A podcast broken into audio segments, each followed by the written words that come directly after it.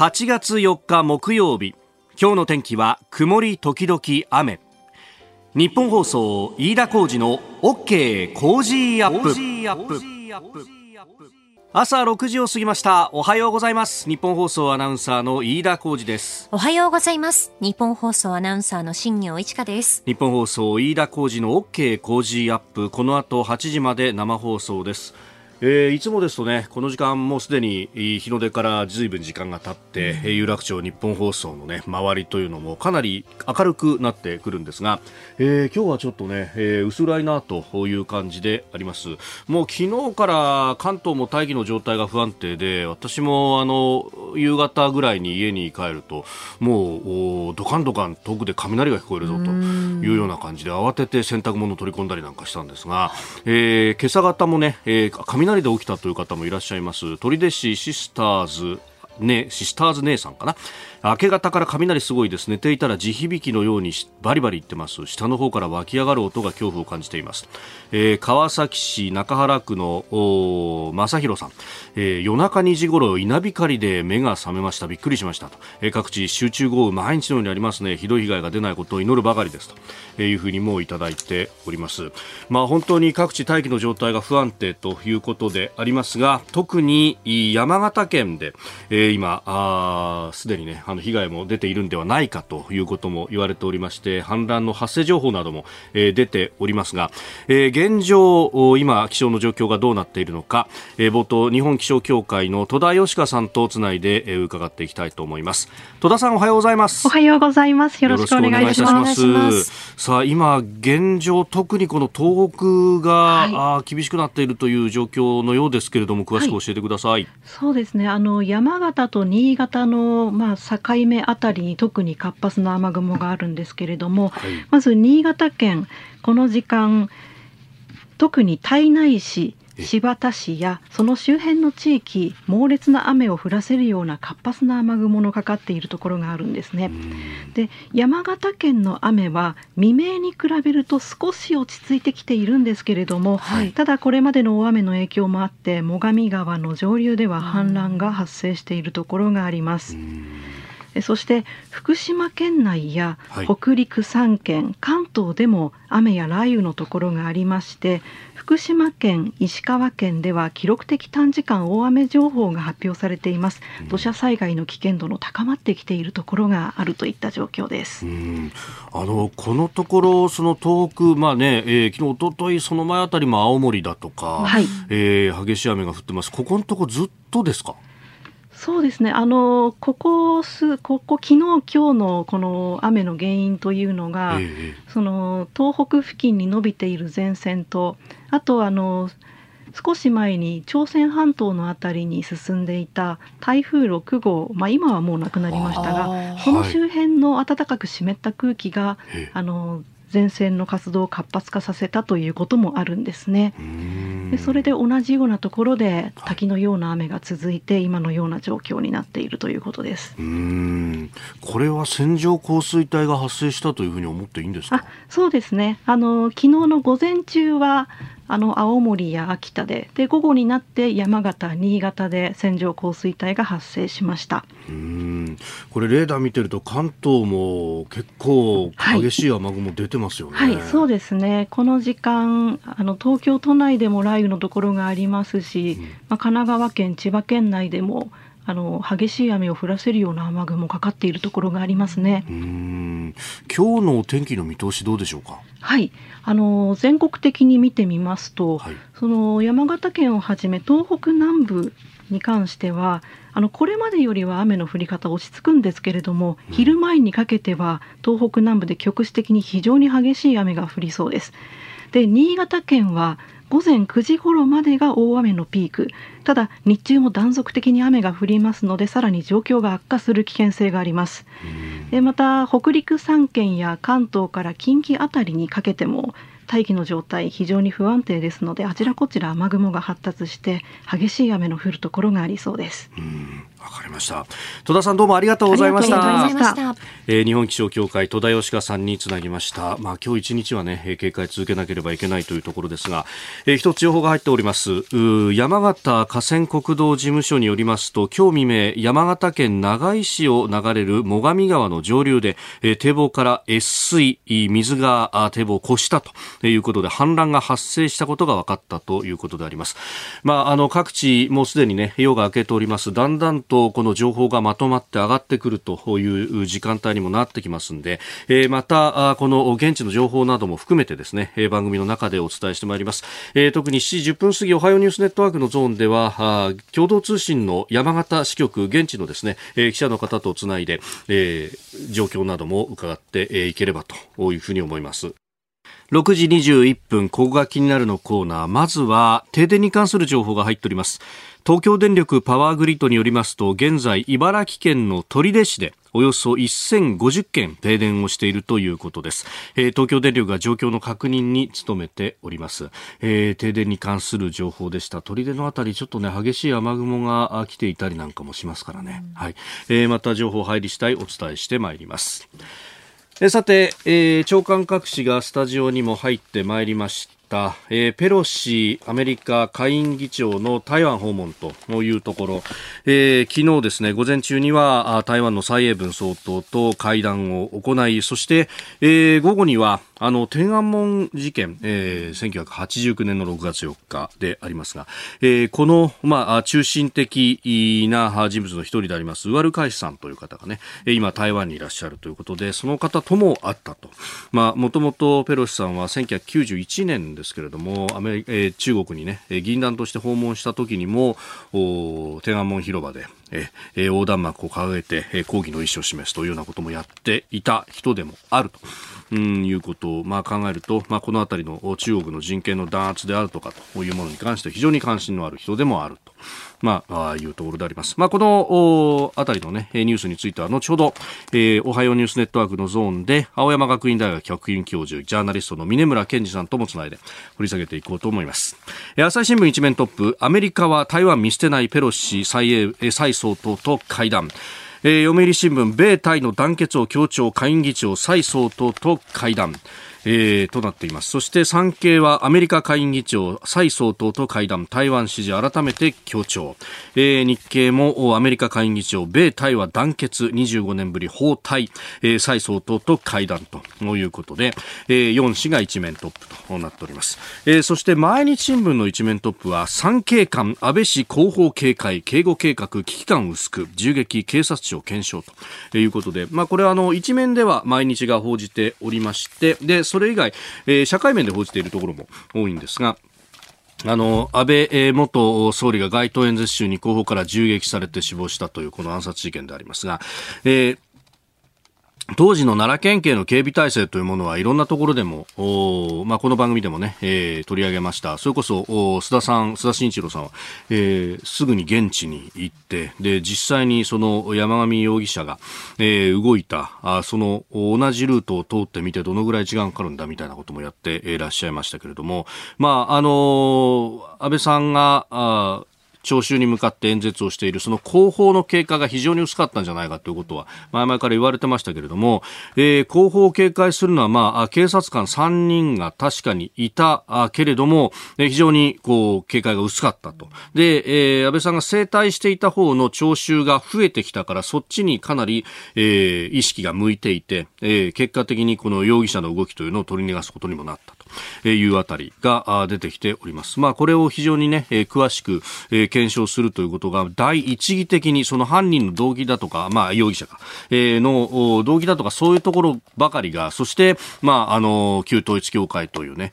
えー、ことがどんどんと出てきて、えー、この事件そのものの解明というのがどんどん後ろに引いていくという形になっていましたけれども、まあ、そもそも論として当時の県警の警備体制であったりだとか、あるいはその上にある、えー、警察庁の指揮等々がどうだったのかなどなどというのは、えー、必ず検証が必要であるし、検証だけでなくって、それをどうやって今後の警備体制にフィードバックさせていくのかというのも、えー、重要であると。まあ、それこそかつて、えー、まあ、当時の自民党の重鎮だった金丸信氏が、えー、銃撃されたというのが90年代の初めぐらいにありました。その時と今回とで、えー、問題が同じじゃないかというような指摘も中にはあるということで考えると、この25年、20年、30年ぐらいで、えー、結局何も変わってなかったじゃないかというようなことにもなりかねない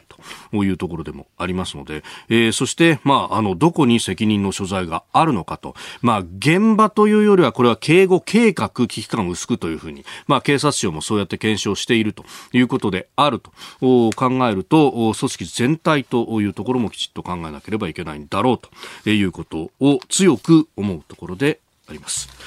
えー、ここが気になるでした。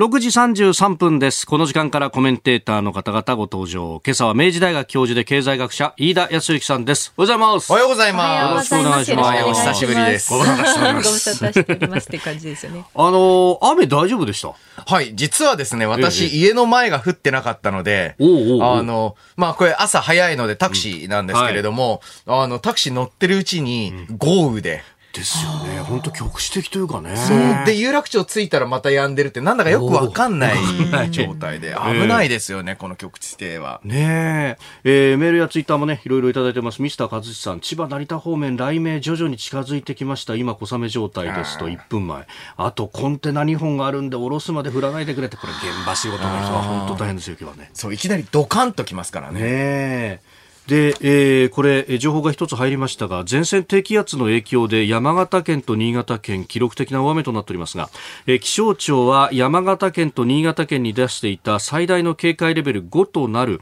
大雨特別警報に関して、山形県については先ほど特別警報を解除しました。で、一方、新潟県については強い雨が降り続いていることから、えー、特別警報の解除まではまだしばらくかかる見込みだということであります。で先ほど気象協会の戸田さんとつなぎましたけど新潟の雨はピーク9時ぐらいだった話がね、ね。はい、出てましたんでまだまだ警戒が必要です。情報入り次第またお伝えしてまいりますさあ、あ飯田康之さんに今日もね、8時までニュースじっくり解説いただきますが、まずは、はい、あの、今週頭ぐらいに議論になってました最低賃金について、えー、2022年度は31円の引き上げということで、まあ、労使でぶつかったみたいな話が出てましたけど。そうですね、えー、中央最低賃金審議会の答申2日に行われたんですけれども、はいこの最低賃金って2段階で、えー、決定されます。2段階 ?1 段階目がこの中央の最賃審議会で、えー、まあ引き上げの目安額というのを決めてと。はい、ただこれには構想力力はないんですね。で、えー、これを都道府県持ち帰って、えー、はい、各県の最低賃金審議会で、えー、その県の最低賃金引き上げ額というのを決定する。で、えー、割とですね、えー、地方と、えー、都道府県間での独自色強いです。はいえー、ですので、これ持ち帰って各県で、えー、自分の県の状況っていうのを見ながら、えー、例えば影響を受けたコロナ等で影響を受けた、あまあ、あの、事業主が多いのか、はい、あそれともエネルギー価格上昇に伴って、えー、やはりある程度の引き上げが必要なのかっていう議論、もう一回地方で行われる、ね、はずなんですけれども、はいただこの最低賃金について、えー、まあ、多くとか少なからずこの格差の問題と絡めて議論される方がいますけれども、はい、実は日本の最低賃金の適用労働者って、まあ、単純に言うと、配偶者あり女性、えっ、ー、と、高齢者が中心。まあ、要は、えー、まあ、旦那さん働いてて、パートで、まあ、仕事をされてる方、あの、適用時給なので、えー、まあ、これが上がったら格差が、あまあ、縮む縮まないというのとはまたちょっと違う、えー、実際ですね、最低賃金適用されている労働者の、うん、まあ、家計の平均収入、つまり一家での平均収入って、えー、全国平均っていうか中央値より上なんですよね。ほまあ、それは当たり前で二人で働いてるから。まあ、ねうんうんうん、で、これが問題の一つ。はい、そしてもう一つが、あ日本はあこのパート労働については103万円の壁。はい。えー、これ賃金の引き上げ、えー、によって、えー、労働供給を減らしてしまう。つまり、あの、超え、103万円超えちゃうから。うん、超えちゃうと、保険料払わなきゃなんないとか、っていうのが出てきて、第三者の、このね、えー、被保険者になれないぞみたいなのがあって、あ、年金払わなきゃなんなくなっちゃうじゃんっていう話ですね。で、だからこそね、うん、最低賃金、え順調な引き上げが達成されているっていうのは、いいニュースなんですけれども、その一方で、えー、まあ、こういったった労働を供給を妨げる、まあ、不要のシステムとか、はい、こういうのを変えていかなければならないですし、あと、もうちょっと広い意味での一般的な家計の主な収入、大黒柱っていう言い方したりしますけれども、うん。はい、その所得を上げていくためには、賃金相場全体を引っ張るためにも、うん、もう一つのニュースである国家公務員、はい、えー、まあ、ボーナス3年ぶりの増加で、若手は月給アップということなんですけれども、うん、こういった、まあ、公務員の給料とか、あと公的なセクターで働いている、はい、えー、まあ、私立、私立っていうか、一律の学校とか施設とかで働いている人の給料を引き上げることで、民間の、まあ、一般労働者、フルタイムの労働者の賃金を牽引していく、まあ、賃金の相場感を引き上げていくっていう努力も必要だと思いますね。うこういうニュースが出ると、公務員ばっか優遇するな、みたいなのが出るけれども、むしろ不況期は引っ張ってもらわないといけない。そうなんです。だからこそ、特にね、この公務員、うん、またはその公的な機関で働いてるエッセンシャルワーカーの方々、あ賃金を上げることで、業界全体のね、賃金引っ張る、うん、こういった形必要だと思いますね。うんえー、飯田さんには8時までお付き合いいただきます。今日もよろしくお願いします。はい。ここで、ポッドキャスト、YouTube でお聞きのあなたにお知らせです。ラジオ局、ニッポン放送、飯田浩司の OK Cozy up 週末増刊号を毎週土曜日の午後に配信しています。1週間のニュースの振り返りこれからのニュースの予定。今週の株式市場のまとめと来週の見通し。今注目の銘柄を深掘り解説してお送りしています。後半には Cozy up コメンテーターがゲストと対談するコーナー。今月はジャーナリストの有本香さんと麗澤大学客員教授の西岡力さんの登場です。北朝鮮による日本人拉致問題日韓関係などをテーマにお話を伺います。週末もぜひチェックしてください。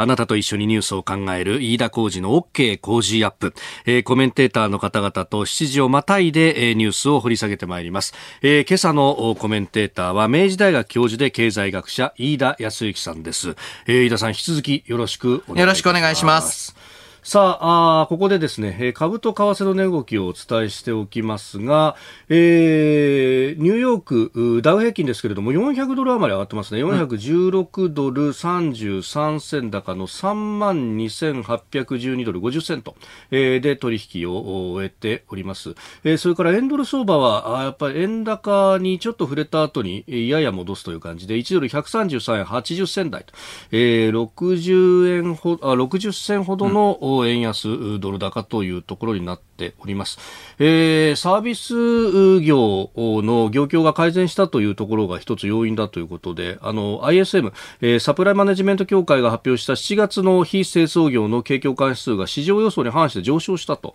いうことで、まあ、この辺考えるとアメリカのこう景気というのはまちまちなんですかね？はい、あの、アメリカ、しばらく懸念されていたのが、あまりにも金利の引き上げのペースが速いので、はい、オーバーキルじゃないか。はい。いうふうに言われてたんですけれども。ブレーキ踏みすぎじゃないかということですね。はいうん、で、えー、一方でやはり雇用統計が良かった。はい。そして、えー、小売業界の業況判断指数も悪かないと、うんうんうん、いうことで、えー、アメリカについては、あまあ、その景気の腰折れ懸念が後退した。はい。で、そしてもう一つ、そうすると今後の金利の引き上げペースっていうのも、おそらく FRB が当初予告していた通りの、まあ、年末までに6.5っていうのに、うん、えー、まあ、変化はないだろうと、うん、いうことで、少し落ち着いたあというところだと思います。うん、で、落ち着いたからこそ、一時期投機的な動きで、1ドル140円近くまで、はい、下がっていた、えー、相場も、まあまあ落ち着いて130円、台前半中心の取引に変化していっていると。えー、世界全体がですね、はい、えー、まあコロナからの回復、そしてウクライナ、あの、混乱の中から、うん、まあ、まだまだ、えー、コロナもウクライナも大きな問題なんですけれども、はい、その混乱している状況に少し慣れてきたあ感じはありますよね。うん、えー、それからハイテク中心のナスダック総合指数は319.40ポイント上がって12,668.15という数字のようであります。えー、では、この時間取り上げるニュースはこちらです。第209臨時国会が召集初当選議員ら党員先月7月の参議院選挙を受けまして臨時国会が昨日召集されました。午前8時に国会議事堂の正門が開かれますと初めて当選した議員らが続々と登院しておりました。参議院選挙では3年前の前回の選挙よりも2人多い42人の新人が当選しております。まあ、昨日招集されまして、今日、そして明日まで会期は3日間というところです。はい、まあ、あの、ほぼ審議はないというこ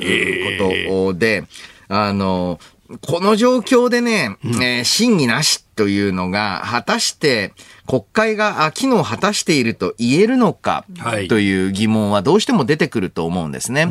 で、原価の問題として、えー、このコロナの感染拡大の中で、はい、えー、例えば現在で言うと感染症の、まあ、二類相当からどういう形で、えー、まあ、取り扱いを変えていくのかであったり、また、安倍元首相の暗殺に端を発した、うん、まあ、政治と統一教会の間の、まあ、結びつきというのを、はい、ね、どういうふうに捉えていくのか、あまあえー、各政党ごとにしっかり説明責任を果たしていかなければならないし、政府もその例外ではない。うん、で、えー、まあ、さらにはといって、どんどん出てきますよ、原発、えーえー、台湾と。そうですね、えー。ここまで問題山積の中で、うん、その議論というのを、まあ、国会の場で、えー、示していかないというのは、うん、うん、いかがなものかと。うん。で、そもそもですね、その日本の国会のシステムというのが、えー、今回、まあ、ちょうどですね、はい、え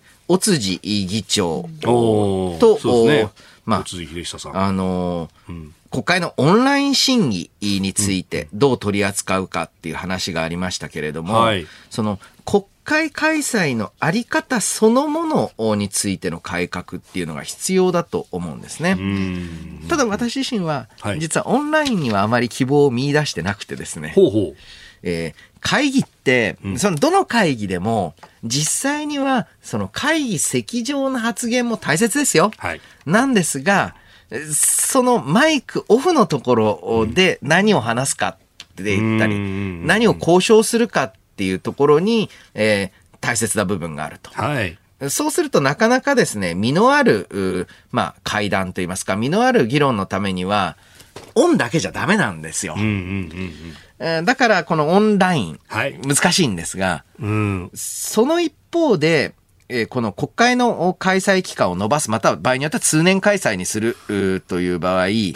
現在のシステムですと、まあ、閣僚の全出席が慣習になってると。あ特にね、あの予算委員会の基本的質疑 なんてことになると、うん、もう全閣僚とりあえずいるって、ね、そう。一回も質問当たんなくてもとりあえずいる。そうそう。あの、それをなくすために、はい、例えばまあ副大臣、えー、そして政務官っていう制度を作ったんだけれども、結局全然機能してないじゃないですか。まあ副大臣が答弁っていうのはほとんどないですよね。まあたまにその出張中に別の大臣がっていうのが、あね、副大臣があるかもしれないけれどもぐらいですよね。いや、あだからこそですね、えー、この国会自体の運営の仕方っていうのを変えて、えー、こういったまあ重大な局面では、やはり国会での議論行われるべきですし、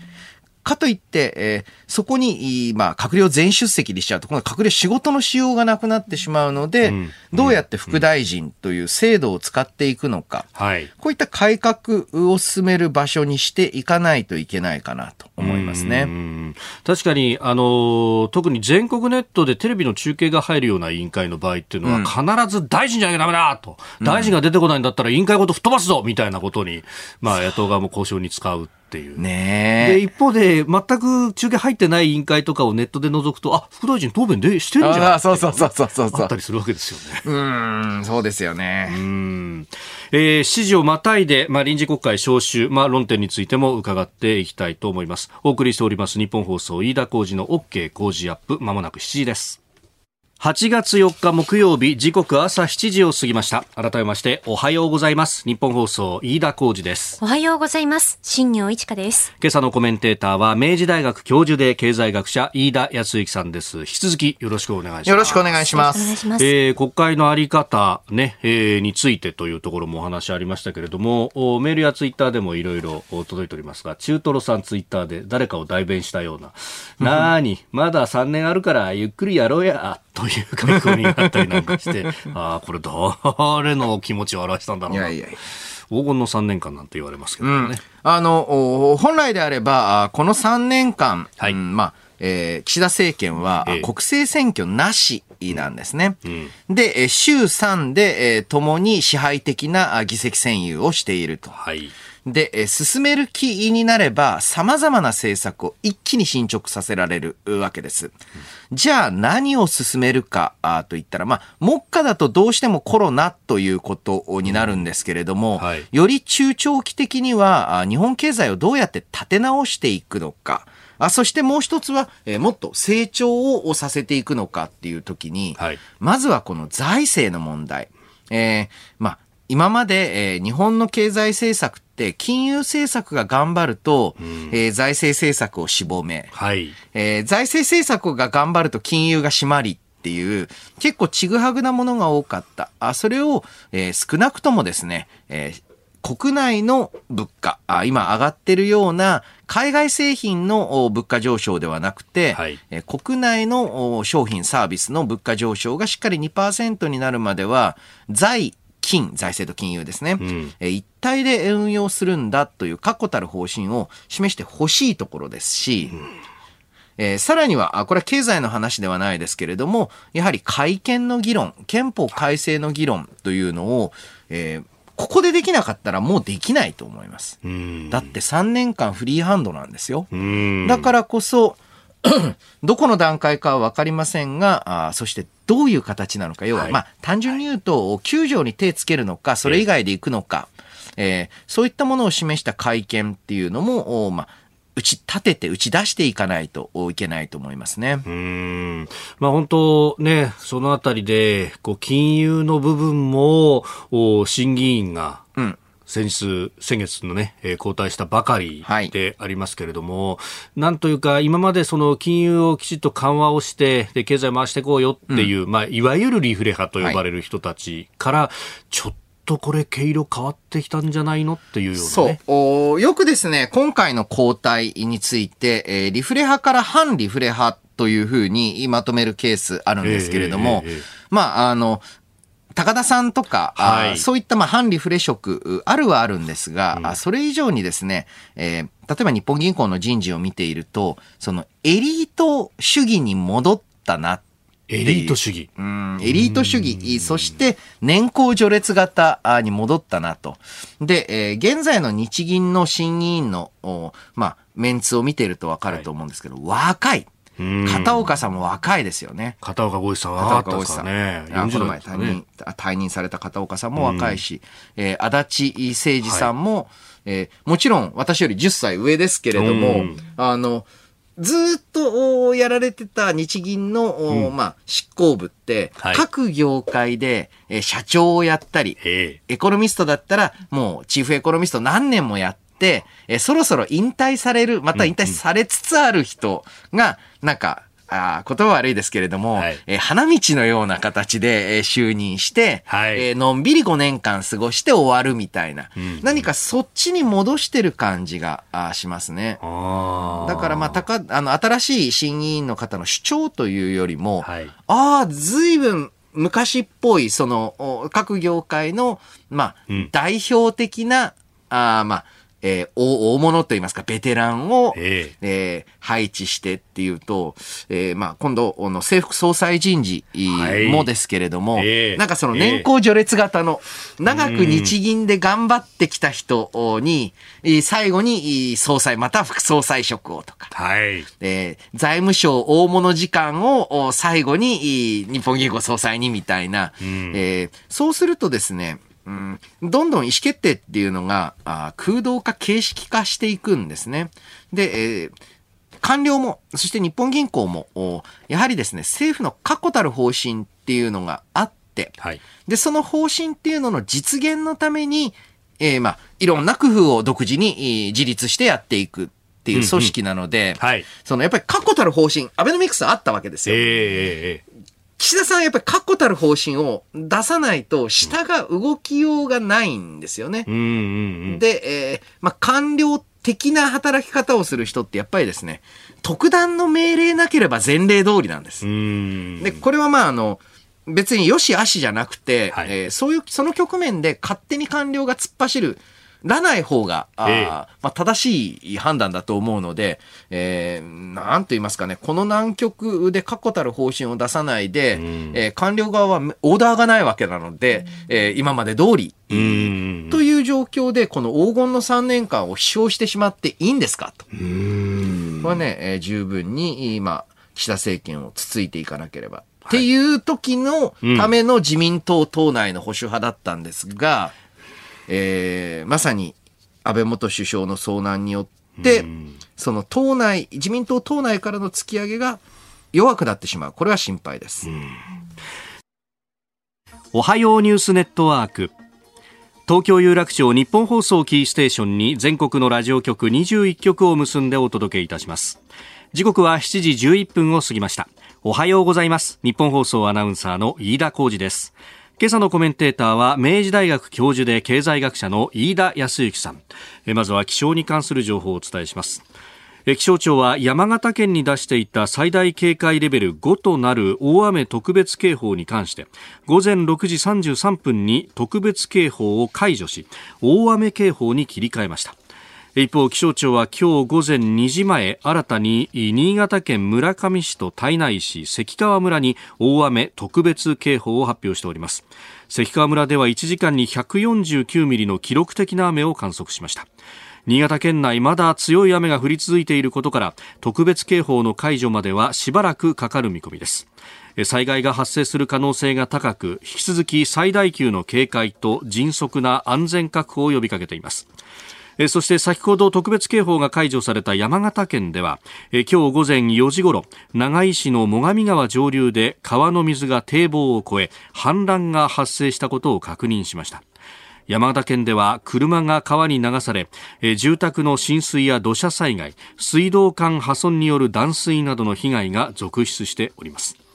山形県は米沢市など6つの市と町に災害救助法の適用を決めました。また北陸地方や東北地方では猛烈な雨が降っているところがあり今日は東北地方から西日本にかけて雷を伴った非常に激しい雨が降り局地的に猛烈な雨が降って大雨となるところがある見込みです。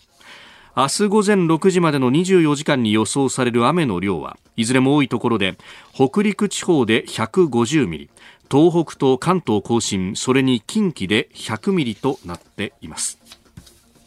えー、ではこの時間山形県内の様子について山形市にいらっしゃいます、えー、共同通信山形支局の坂口新平記者とつないで聞いていきたいと思います。坂口さんおはようございます。おはようございます。よろしくお願いします。よろしくお願いいたします。今の雨の状況はいかがですか？山形市内はですね、そこまで雨は強くないんですけれども、えー、えーと断続的に強まったりしてしている状況です。あの昨夜からまあ今朝にかけてのこの山形県内の様子、どのような状況でしたでしょうか？はい、えー、昨夜からはですね山形市内、私いたんですけれども、えー、えーと最上川が一部氾濫しそうだということで、ですね、はい、えー、避難指示が出た出たりですとか、ですねあの防災メールの方がかなりなったような状況です。で、えーと、ここ24時間の山形県内の雨なんですけれども、はい、えーとえー、山形県の飯豊町南部の方なんですが、えー、そちらで、えー306ミリですか、6.5ミリの24時間で306.5ミリのあ、えー、史上観測最大を観測するだとかで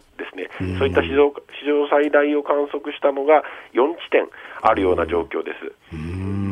あの川の、ね、氾濫等々も情報出ておりますけれども、やっぱりあの夜が明けてきて、情報が出てきているという感じですか？そうですね、少しずつ分かってきている状況です。えっ、ー、と、先ほど最上川の、えー、長井のところで、えー、氾濫があるという話があったと思うんですけれども、えー、えー、それ以外にですね、えっ、と、米沢市とですね、はい、え大江町というところで、え水が溢れた一水ということがあの発生したという情報も今入ってきております。うん。これ、そうすると、なかなか全容をつかめるまではまだ時間がかかりそうですかね？そうですね、えーと、県の方も今、情報収集を務めてるみたいなんですけれども、はい、まだあの完全に、えー、情報が集約しているような状況ではなくて、ですね今後ま、また新たな被害が分かるかもしれません、ただ、今のところあの、人的被害はないというふうに、情報は入っていないという情報は入ってきております。なるほど、まあ、これ、夜雨が降ったということは、しばらく川の水の水位高い状態は続きそうですかね。そうですね、まだちょっと上昇している場所もあるそうなので、今後、警戒は必要だと思います。なるほど。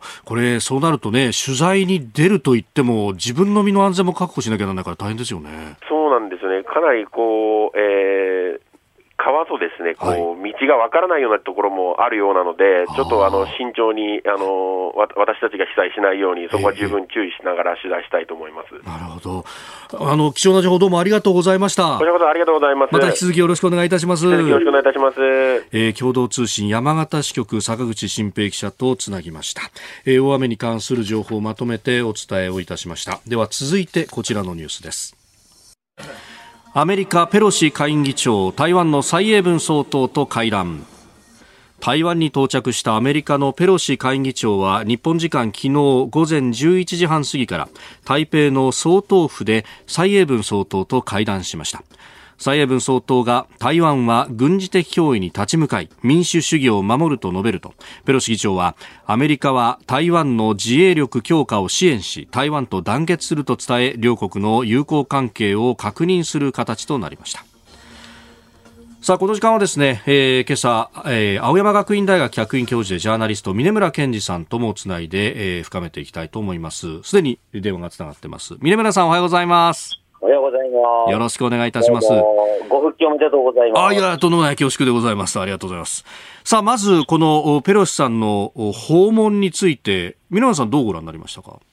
そうですね、もうこの数,、えー、数日数日ですね、はい、もうあのもう各国、アメリカを中心とした各国の当局の人間たちともうほぼ、えー、徹夜状態でやり取りをしてますが、うんはい、もう本当に歴史的な転換期にはいるなというのが率直なかんあの感想です。うん、というのはやっぱりこれ、えー、うちの台湾の海峡でいうと、1996年の第3次台湾海峡危機とい。うのがありました、はい、もうこれに続く、ひょっとしたらそれ以上のインパクトがある、えー、ものだったんではないかと。第まさに第4次台湾海峡危機、えー、でも言えるものになりうる、えー、ものだったというふうに考えてます。うんまあ、今回直前に米、えー、中のオンラインでの首脳会談があって、そこでも習近平主席は相当警告してましたけれども、これは訪問ということになると、そのメンツ潰れたってことになりますか？まあ、もう完全に潰れてますよね、これはもう、やはりこのペロシさんっていうとですね、実質でもこの副大統領に次ぐ地位なわけですよね。はい。でもこれ以上の、あのもう要するに副大統領、大統領は台湾には行けませんので、えー、実もトップなわけです。ね、この人が言ったと、でもう一つ重要なのは、はい、あの今もう習近平氏にとってみると、最もこの権力基盤が脆い時なんです。特にあのもう、えー、間もなくもう北戴河会議というこの内部の会議が始まる。はい、長老党会議。はい、さらには3か月後にはもう、えー、3期目をやるかどうかという、うんはい、この共産党大会が控えているという意味では、おそらく多分習近平氏のこの10年の中で最も弱い時と言ってもいいと。で、その時にですね、はい、えー、このペロシ氏の訪問っていう意味ではですね、もうまさに脇腹にこう、探検をつけつけられたような、ものすごく屈辱的かつ、えー、ダメージが大きかったというふうに思います。えー、スタジオには明治大学教授経済学者飯田康之さんもいらっしゃいます。飯田です。よろしくお願いいたします。皆さんおはようございます。はいこの後、次は中国、まあ、中華人民共和国の方のターンになると思うんですけれども、今回のアメリカ、台湾の団結に関する宣言に対して、中国は、中国政府はどのように反応していくと思われますか？あの、そういう意味ではですね、中国としては本当に頭を痛めてます。で、実際これ今、さっき申し上げた弱い中国なので、はい、アメリカとガチンコをまだたあの対立はしたくないと。なってくると、狙う対象はアメリカではなくて、今度台湾の方に、えー、いろんな攻勢をかけていくだろうと。で、もう早速この、えーと、台湾産の農作物の輸入を停止したりとか、はいあとは砂、天然砂の輸出を禁止したりという形の経済制裁が始まっております。これはどんどんどんどんエスカレーションするでしょうと。で、私最大注目しているのは、今日から、えー、と3日間で始まる、え海軍、空軍、ロケット軍、戦略支援軍はすべてが参加する、この台湾周辺での6カ所でのこの合同演習、これはかなり、えー、危険な演習になるんではないかと。はい。中でも、まあ、与那国島のもう、直、ちょっと上、ちょっと下という感じの、ね、かなり南北挟んで近接してますけれども、一方でこれだけの重要問題に対して、日本のメディアの取り扱いというのが非常に小さいように感じるんですが、日本としての備えとしてはどのようなものが考えられるのでしょう？今、あの井田先生おっしゃる通りで、私もあの、えーと、夜、ちょっとテレビ、民放を見てたんですが、あのペロシさんが来る前にテレビがぶちって切れた切れたりとかして、ちょっと何なんだっていう。あの思って急に CNN に切り替えたんですけれども、これ、本当にあの今おっしゃった通り、与那国島だけではなくて、ですね、うん、今回のこの演習の場所って、思いっきり日本の EEZ、排他的経済水域ともろに通ってくるわけですね。はいってことは、ここ対応どうするのか、ここにミサイルが飛んできたらどうするのかっていうのは、もう我がこと、まさに台湾有事は日本の有事なわけなんですよ。っていう割には、なんとものんきですし、えー、これ、日本政府としてもしっかりどれだけ対応できてるのかっていうと、極めて、えー、心もとないというのは率直なところですよね。いや、宮村さん、朝からどうもありがとうございました。また、いろいろ教えてください。もちろんです。どうも、失礼いたします。えー、青山学院大学客員教授でジャーナリスト峰村健二さんとつなぎました。本当先島の話考えると一言じゃ全くないはずです、ね、いや、うん、まさに国防上の危機に今あるわけですよね、うん。えー、この時間全国21局のラジオ局を結んでお送りしました。おはようニュースネットワークでした7時27分です。今朝のコメンテーターは、明治大学教授で経済学者、飯田康之さんです。引き続きよろしくお願いします。よろしくお願いします。続いて教えてニュースキーワードです通信障害でのローミングの導入検討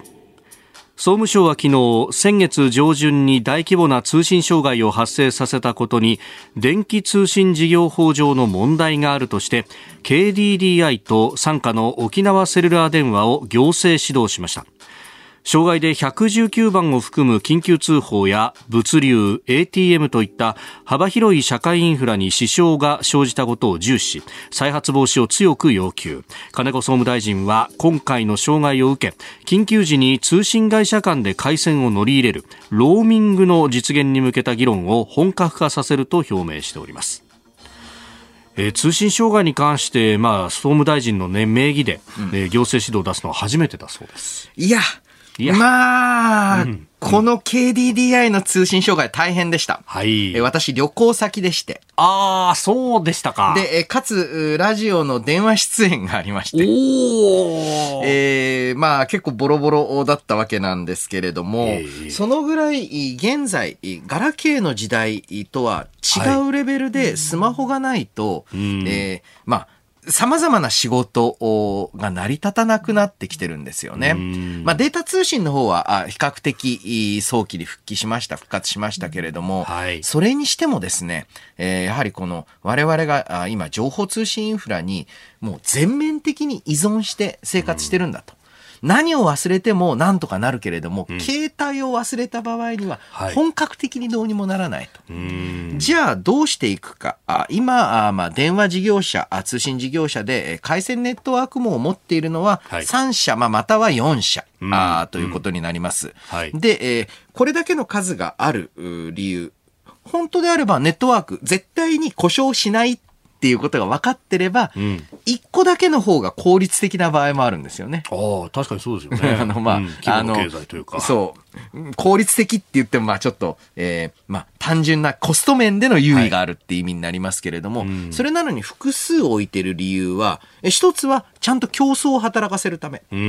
独占になるととんでもない高い値段にして文句言えなくなっちゃう。それを防ぐっていうのと、はい、もう一つはですね、えー、現在検討されている相互の乗り入れ、えー、というのができるようにする。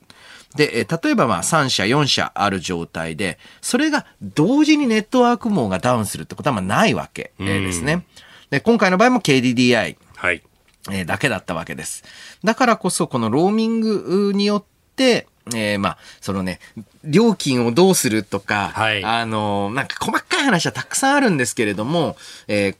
冗長性、つまり、えー、1個でいいものが二重に三重にあるっていうのは、えー、強さでもあるんだと。そういった部分を生かす改革っていうのが必要になってくると思うんですよね。うん。それこそね、あの、緊急通報などもできなくなったというね、うん、話がありましたけど、今まさにこの豪雨で、まあ、山形もそうですけど、うんこうやってる中で、ね、災害でダウンっていうのも当然ながら考えられるわけですもんね。うん、そうなんです。今回の場合は、全国で、えだったので目立ちましたけれども、はい、局地的に一部のキャリアがつながりにくくなるっていう現象、えー、よく起きますよね。うん、でもそういう時に、まあ、かつてだったら、多くのおお宅が固定電話持ってたんですよ。はい。ところが固定電話の契約件数毎年どんどん下がっています。で、一方で、えー、まあ、そもそも携帯電話しか持ってないっていう家庭の割合どんどん上がってるんですよね。そうするとですね、えー、この、おまあ、今までだと固定電話ってのが全ての家にあって、で、えー、それを外出先でも使える便利なものとしての携帯電話っていう、この位置づけって、まあ、はい、20年前、まあ少なくとも10年前にはもう変わっているはずなのに、えー、様々な体制がまだまだその固定電話プラス携帯電話みたいな、えー、システムっていうのに張り付いてしまっている。えー、やはりですね、えー、これから携帯電話あないと。はい。と言いますか、まあ携帯電話が基本的な電話なんだっていう状況になってるっていうのは認識しないといけないと思うんですよ。うんで、まあこれ、ローミングをどうするという話の中で、うん、まあ、あの、今はその、まあある意味3社、あるいは4社に、まあ契約がこう分散してると、その1社が例えばこうダウンした時に、他のところに行ったら他のところが今度パンクしちゃうんじゃないか、みたいな話もありますよね。うそう、だからこそね、4社の強みなんだと思うんです。で、えー、または、そういったまあ緊急時は、はい、一部の、まあ、えー、利用っていうのを縮小する。はい、例えば、まあ、えー大量のデータダウンロードはできないようにするとかですね。あの、まあもちろん、その、どんな災害地点だったとしても、えー、まあ今まさに山形、新潟、大変な状況になるわけですが、はい、その山形県、新潟県の全ご家庭が影響受けてるわけではないので、普通通り使う人もいると思うんですけど、そういうところをですね、はい、データのダウンロードスピードとかに一部制限を設ける、一時的なものとして、えー、それで災害時にも必ずどっかの電話は通じるぞという状況にしておく必要あると思うんですよ。えー、今日のキーワード通信障害でのローミング導入検討というニュースでありましたさあそしてメール一つご紹介しますなおパパさんこの方足立の方なんですけれどもトラックドライバーの仕事されてるということで昨日秋田から帰ってきたんですよ山形まで一般道で帰ってくる途中最上川沿い走ってきたんですがものすごい雨で、今まで経験したことのない雨ってこういうことなんだと思うくらいでした。えー、その後も米沢まで走ってきたんですが、ずっと降りっぱなし、初めて雨が怖いと思いましたと。えー、怖いと思うぐらいの雨が今降ってうん。えー、メールありがとうございます。お送りしております。OK 工事アップ。お相手、私、日本放送アナウンサー、飯田工事と、新業一華です。今朝のコメンテーターは明治大学教授で経済学者飯田康之さんです。引き続きよろしくお願いします。よろしくお願いします。続いてここだけニューススクープアップです。この時間最後のニュースをスクープアップ。政府節電ポイント8月中にも付与へ経済産業省は昨日節電に協力する家庭や企業に対しポイントの付与などで電気料金の負担を軽くする支援策節電プログラム事業の概要を発表しました。今年の冬の節電に協力するプログラムに申し込めば電力の小売事業者を通じて家庭は2000円相当企業は20万円相当のポイントなどを受け取れる仕組みです。まあね。いいんじゃないんでしょうか。乾いた笑いが出てきましたけれども。はい、えっ、ー、と、全国6000万口の契約のうち、うん、まあ半数、まあだからまあ4000万口ぐらいの、まあ、参加表明を目指してるんだと。で、え一家計、一家庭、えまあ、一契約2000円ぐらいだと。はい。えー、いうことになると、掛け算をすると、はい。えー、だいたい1000億円ぐらいの給付規模だと思うんですが、うんうんうん、が、えー、必要な費用は1800億円と。はい。えー、その差額はどこに行くのかなと。うん、えー、思ったりもするんですが、はい、そういうせこい話にせこい話で返すのも尺なので、お話をするとですね、はい、このぐらいのこの程度の給付をする意味ってどこにもないんですね。どこにもない。はい。で、2000円ごときじゃなく、はい、実際まあ、電力使用の電力料金の上昇によって家計負担を受けていますし、うん、また2000円もらえるから、その、冬寒い思いして我慢しようって人、どのぐらいいるんですか？と。だって皆さん、まあ、今はちょっとね、あの、寒い状況を想像するのも難しいんで、ね。えー、例えば、明日一日、冷房なしで過ごしてって、えー、言われて、昨日とか一昨日みたいな日。はい。うん、じゃあ2000円もらえるから今日は冷房に当たらないぞって思いますかねと。いやー、うん、うん、2000円じゃ動かないかもな。そう、それがだ、1日じゃないわけですよね。それ1回こっきりなわけですよね。そうそうそれが1日2000円で毎日もらえるんだったら、ちょっと考えなくはないですけど、そうじゃないですよ。1万円か、おおみたいになるけど。1ヶ月間我慢して2000円ですよ。で、これって、えすごくですね、え日本、うんと言いますか、日本型組織全体で、はい、あの、大きなあ問題だと思うんですけれども、やはりですね、域地とか敷地って、えー、呼ばれたりしますが、はい、インパクトとか人の行動変容をもたらすためには、ある程度、一定額以上の金額じゃないと人の行動って変わんないんですよ。で、えー、この2000円、多分人の行動は変わりません。ええ、で、2000円もらって、うん、一回こっきりの2000円もらって嬉しいか、そんなに嬉しくありません。で、お金は1800億使います。はい。他にできることあるんじゃないんですか？って思ってしまうんですね。あの、なんというか、人々の行動変容、あ行動って、はい、連続的じゃないんですよ。100円もらったらちょっと下がって、200円もらったらその倍下がってみたいな動き方ではなくて、はい、ある金額を、例えばこの節電ポイントもそうかもしれませんが、ある金額を超えた途端に、パタパタパタパタっと人々の行動が変わると。そのリミットに行かない限り意味がない。うん、それで言うとさっきのニュースでちょっと KDDI の話出ましたけれども、はい、その保証も、ね、一契約一口座あたり、まあ、200円。だと。うん、やんない方がマシなんじゃないのかなって思ったりもしちゃう。で、KDDI としては、まあ、持ち出しというか、もちろん KDDI としては、ね、すごい金額なんですけれども。一人当たりに割るとそうなっちゃうってそう、まさに今回もそうで、1800億、すごい金額だって思うけれども、はい、一契約あたりに直すと、まあ正直、うん、本当に大した金額じゃないんですよ。ってなると、意味もない。はい。だったらこの1800億を、まあ、私、決して選択と集中って言葉好きではないんですけれども、いくらなんでも選択しに、え、しすぎじゃねえかと。選択しなさすぎじゃねえかと。えー、だからこそこの1800億で、えー、例えば、はい、あの、まあ、できる措置っていうのは、例えばコロナ対策であっても、その全員向けのコロナ対策なんかできないですよ。えー、だけれども、例えば、一部にそのコロナ専用の病床を確保するとか、うん、えー、その、例えば、まあ、非常に感染者が多い地域での、まあ、えー、救急の体制を拡充するとか、そういったピンポイントで使うと1800億はすごく意味があるのに、ん。なんかその平等平等っっていうのを切りすぎて、はい、ええ。ー、まあね、一人当たり200円だろ、うん、えー、電力ポイント2000円だのっていう話に落ち着いてしまう。うん、まあ、焼け石に水という言葉がありますが、はい、えー、やはりですね、えー、焼け石を冷やすためには、ほどほどの量、ジューって言わせないと、下がんないんですよ。これじゃ本当にね、えー、うん、まあ、おそらくこれ、節電ポイントによって節電するっていう人はいないと思います。あの、うん。だけどまあ、1800円はなんだか知らないけど、10ってなくなるわけです。そうですね。もったいないというかね。で、しかもこれが、その、まあ、いわゆるね、えー、物価対策的な側面でもこう報じられたりなんかもしますが、まあ、それで言うんだったら本当に、その、電力料金上がって大変だっていう世帯にこう絞って給付を出すとかっていう。それもあり得ると思います。ありますよね。まあ、あとはさらにですね、はい、あの、まあ、冬なわけですよ、うん、えー、原発の再稼働プロセスを早めていくこと